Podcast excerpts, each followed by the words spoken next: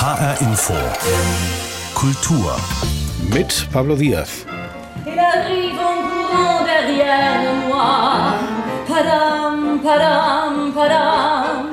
Il me fait le coup du souviens-toi. Padam, padam, padam. C'est un air qui me monte du doigt.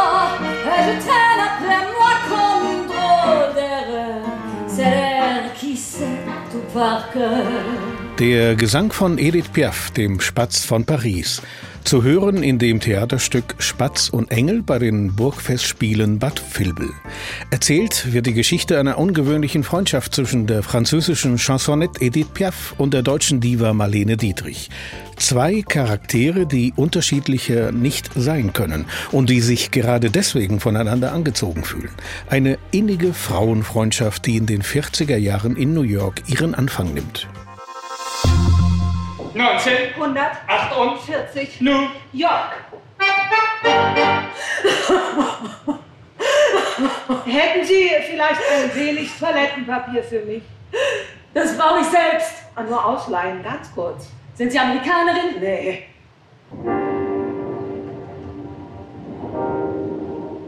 Sind eine Europäerin mit Heimweh wie Sie. Ein Theaterstück über eine kaum bekannte Beziehung. Unser Thema in der heutigen Kultursendung.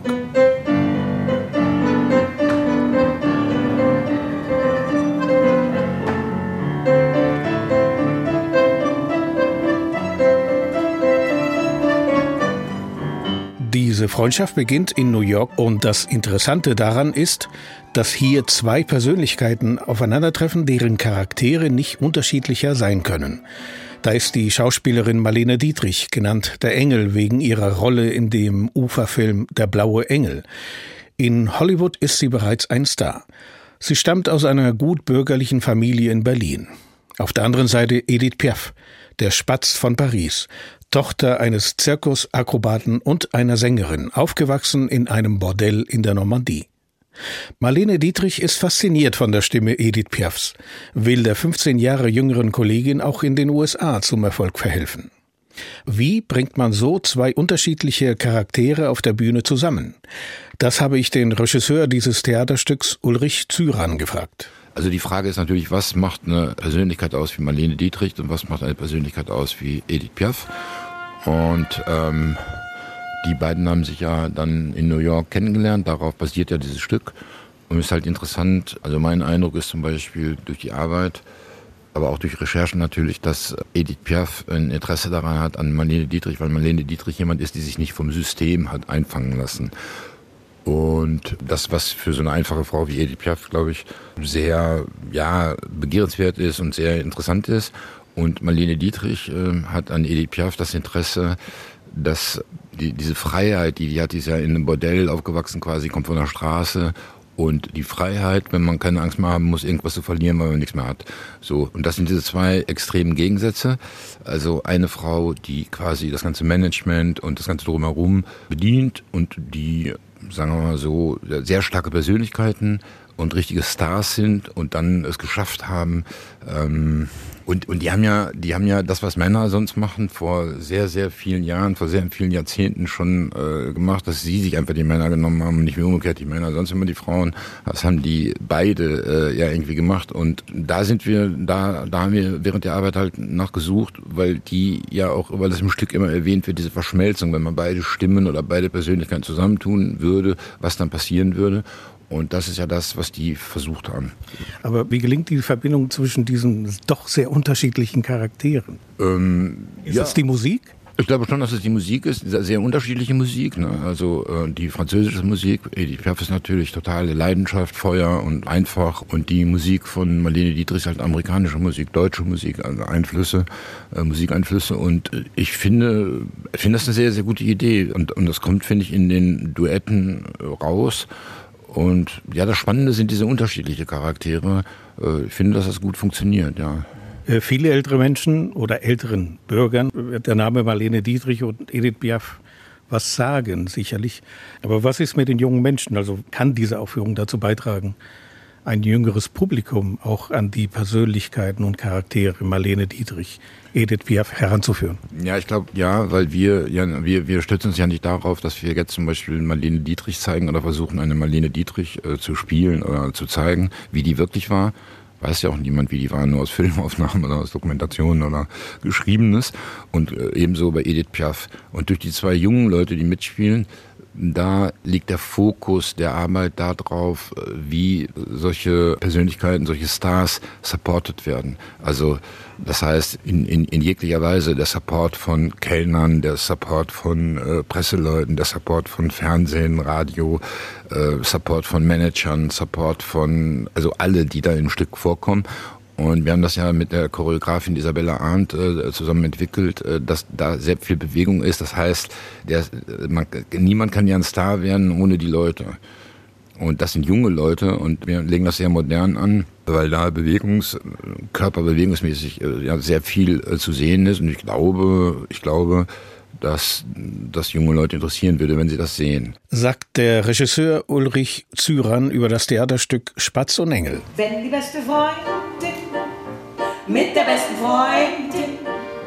Um was einzukaufen, um was einzukaufen und sich auszulaufen, durch die Straßen latschen, um sich auszuquatschen, spricht die beste Freundin zu der besten Freundin, meine beste, meine beste Freundin, oh meine beste Freundin, oh meine schöne Freundin, oh meine treue Freundin,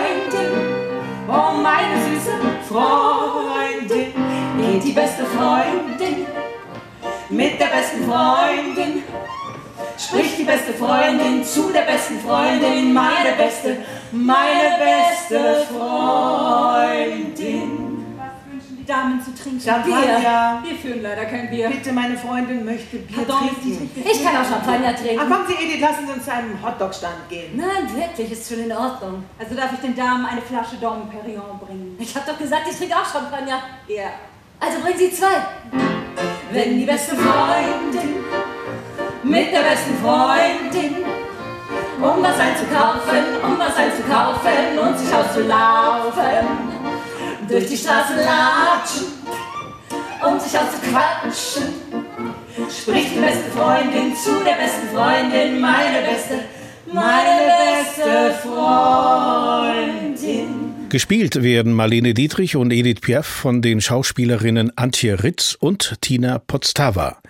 Ich habe die beiden gesprochen und habe Antje Ritz zunächst gefragt, wie leicht oder wie schwer es ist, sich in die Rolle der Marlene Dietrich zu versetzen. Ich versuche nicht Marlene Dietrich zu sein, ich versuche an sie zu erinnern oder den Zuschauern zu helfen, dass sie sich an Marlene Dietrich erinnern, wie sie sie mal gesehen haben in Filmen, in Interviews oder von ihr gelesen haben. Mehr kann ich auch nicht tun. Ich habe sie ja nie persönlich kennengelernt. Es ist, fällt mir aber ehrlich gesagt total schwer, weil ich den Hochstatus von Frau Dietrich wahrnehme und für mich Gründe finden will, darf, kann und sollte, warum dieser Hochstatus aufrechterhalten wird und dann aber nicht in dieser Hochstatusform erstarren, sondern trotzdem noch durchlässig bleiben und gefühlvoll und angreifbar und verletzlich. Also ich finde es schwer, aber es ist eine wunderbare Herausforderung.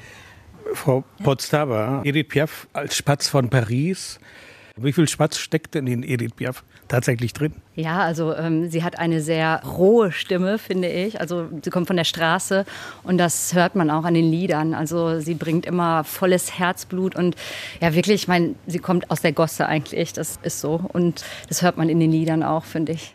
Wie wichtig ist die Freundschaft für, für Edith Piaf mit Marlene Dietrich? Ich denke, also es ist ja natürlich eine fiktive Geschichte, wobei äh, es wirklich so war, dass Marlene Dietrich Edith Piafs Trauzeugin war. Sie hat aber, die beiden Frauen hat eine Freundschaft verbunden, also das stimmt. Alles andere, die Liebesbeziehung, die hier dargestellt wird, ja, das ist hier in dem Stück so. Ich glaube tatsächlich, dass Edith Piaf äh, Marlene Dietrich sehr bewundert hat, weil sie ja auch natürlich zu dem Durchbruch in den USA verholfen hat. Und ja, also Bewunderung ganz viel. Und das schlägt natürlich später im Stück ein bisschen um. dass Marlene braucht Edith doch mehr als andersrum. Aber die Bewunderung, Frau Rietz, die ist schon gegenseitig. Ja, die Bewunderung ist gegenseitig. Ich glaube, die Marlene Dietrich treibt eine ganz große Sehnsucht nach Nähe und Wärme, aber eben zu dieser, zu dieser wilden, rohen, so unausgeformten, den Normen gar nicht entsprechenden Frau, die unheimlich in die Scheiße greifen kann, sich das, pardon, sich das traut, komme was wolle und aufs volle Risiko geht und sehr mutig das Leben beim Schopfe packt, dem Leben die Stirn bietet und zugreift und macht wild, roh, pur, echt. Und ich glaube, danach sehnt sich Marlene Dietrich. Sind das Eigenschaften, die Sie bei ihr bewundern oder die Sie von Ihrem Stück her haben lernen müssen? Ja, das ist jetzt eine, eine Stückinterpretation. Die Interpretation der Figur Marlene Dietrich in Bezug zur Figur Edith Piaf. So denke ich. Mhm. Gibt es irgendetwas, was Sie von Marlene Dietrich nicht mögen? Das ist ja eine Frage, da haben Sie mich ein bisschen erwischt. Die ist, die ist mir auf den ersten Blick nicht sympathisch. Und auf den zweiten Blick ist sie eine, so hat sie was Ikonenhaftes, was ich bewundern kann. Aber ich habe ganz lange keine Nähe zu ihr gefunden, weil ich auch keinen Humor finde. Ich habe über sie gelesen und habe hab, äh, Filme angeschaut und ich habe nicht ihren Humor. Und ich musste einen anderen Zugang finden. Welcher ist das? Ah ja, es ist, es ist eine Körperlichkeit. Und es ist der Genuss des sich selbst, nein, das, das Annehmen des sich selbst Genießens. Das sehe ich bei Frau Dietrich und das finde ich wunderbar zu sehen.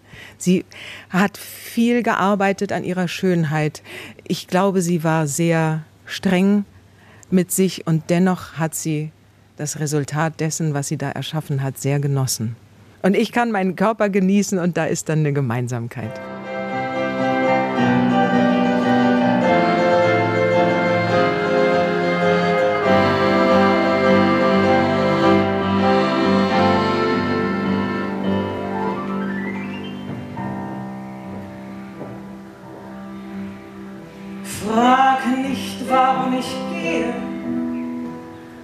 Frag nicht, was immer auch geschehe. Frag nicht warum. Ich kann dir nur mehr sagen, ich hab dich lieb. Das Schönste im Leben wollte ich dir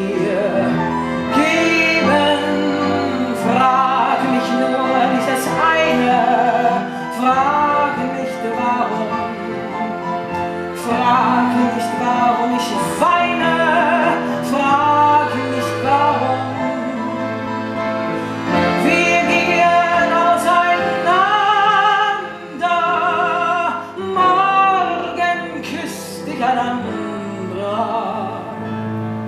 Dann wirst du nicht mehr fragen, warum.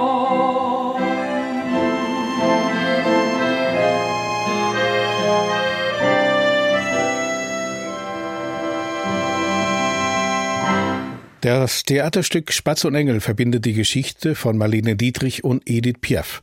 Die Geschichte zweier Weltstars mit ihren Emotionen, Enttäuschungen und auch Hoffnungen. Auch die Alkohol- und Drogenprobleme von Edith Piaf werden zum Thema gemacht. Marlene, das war heute dein bisher bester Auftritt. Das Publikum ist ausgerastet. Ich gratuliere zum Erfolg.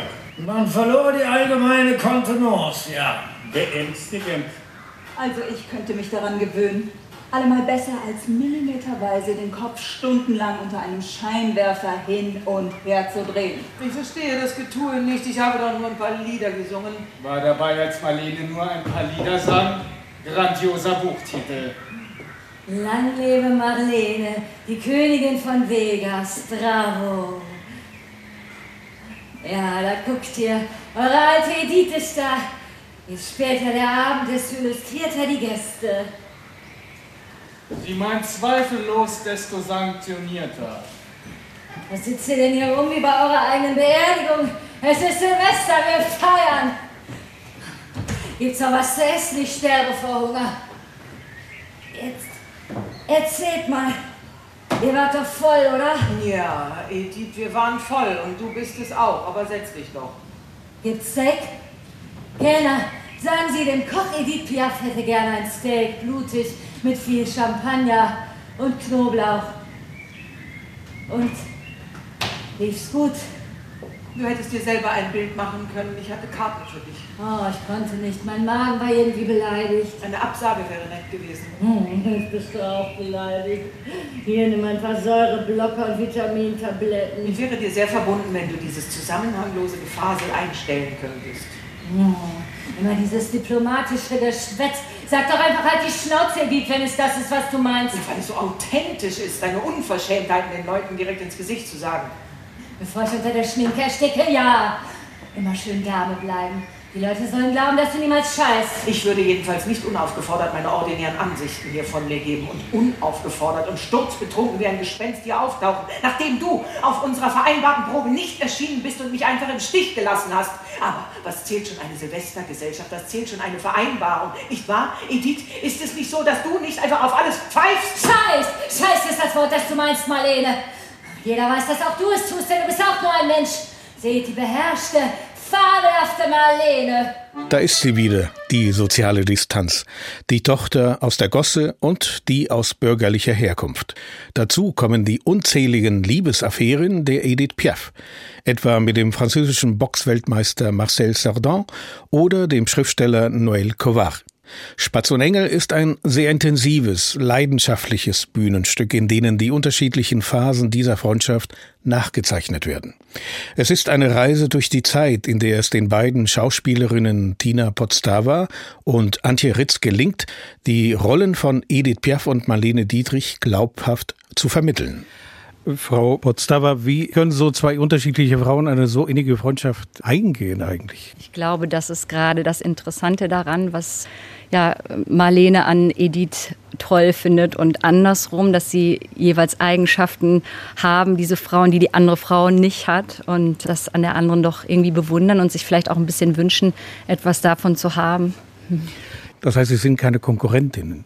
Hm. Gegensätze ziehen sich an. Ich habe als Mensch so meine Schattenseiten, die ich im wahren Leben der Kontenance nicht zeige, vielleicht auch nicht bewusst wahrnehme. Und da, wo das Unbewusste einsetzt, wo der Schatten sich meldet, da glaube ich, hakt Frau Piaf bei Frau Dietrich ein. Wie sehen Sie das? Ja, andersrum wahrscheinlich auch so. Also äh, quasi diese, ich glaube, sie bewundert diese Disziplin, an, die sie ja eigentlich in einer gewissen Weise auch hat, aber Marlene hat nochmal eine andere Form von Disziplin. Also Edith ist mehr so ein, ja, sie steht immer wieder auf, egal was ihr passiert ist im Leben, egal ob sie Drogen genommen hat, ob eben ihr Geliebter gestorben ist. Also sie macht immer weiter und ähm, das ist so Ediths stärkste Eigenschaft, würde ich sagen. Und ja, dieses, trotzdem dieses Wilde, ich glaube, das Wilde ist das, was Marlene äh, fasziniert. Also diese, dieses, was, was sie eben nicht so hat, dieses, eben sie hat das Kühle und Edith hat mehr das Wilde.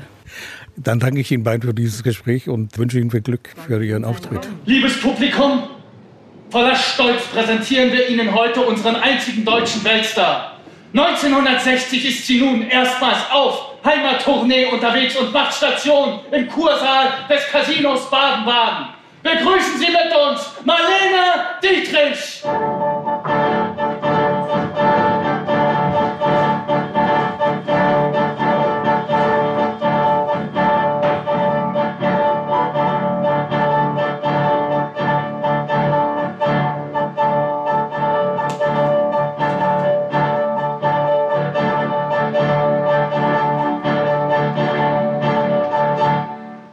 Sag mir, wo die Blumen sind.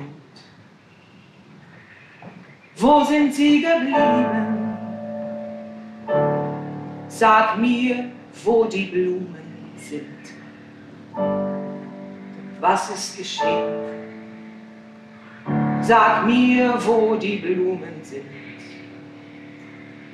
Mädchen pflückten sie geschwind.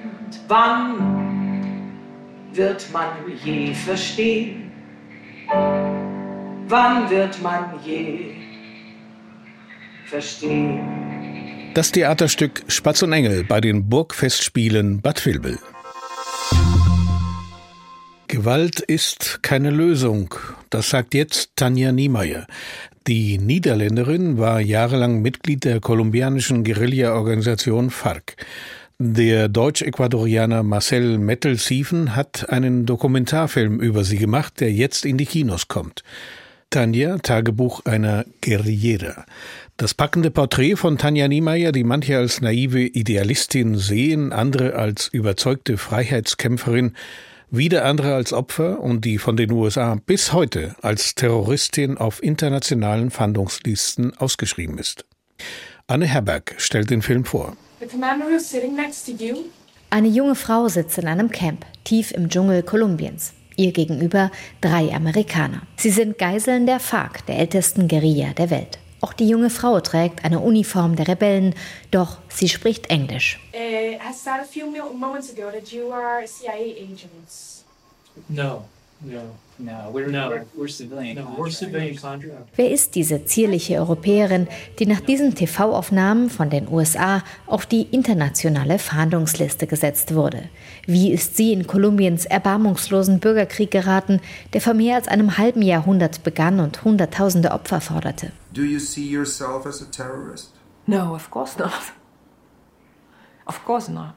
Nein, sie sei natürlich keine Terroristin, sagt Tanja Niemeyer heute.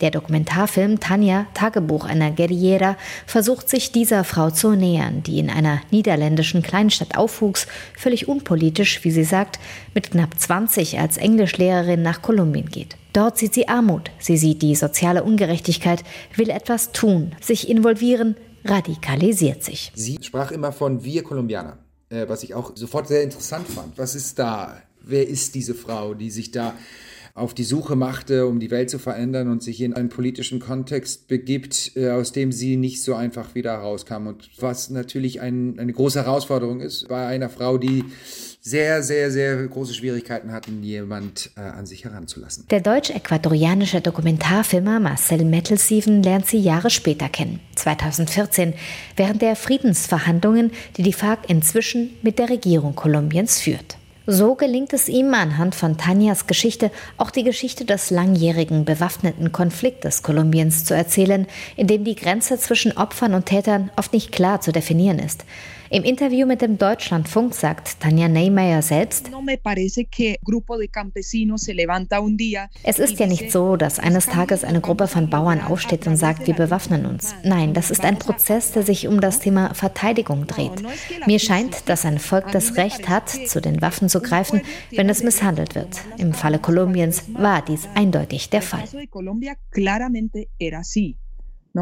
Der Bürgerkrieg ist damals Anfang der 2000er längst zu einem komplexen Konflikt geworden, in dem neben den Guerillas und den von den USA unterstützten kolumbianischen Streitkräften auch rechte Paramilitärs verwickelt sind und die Drogenmafia.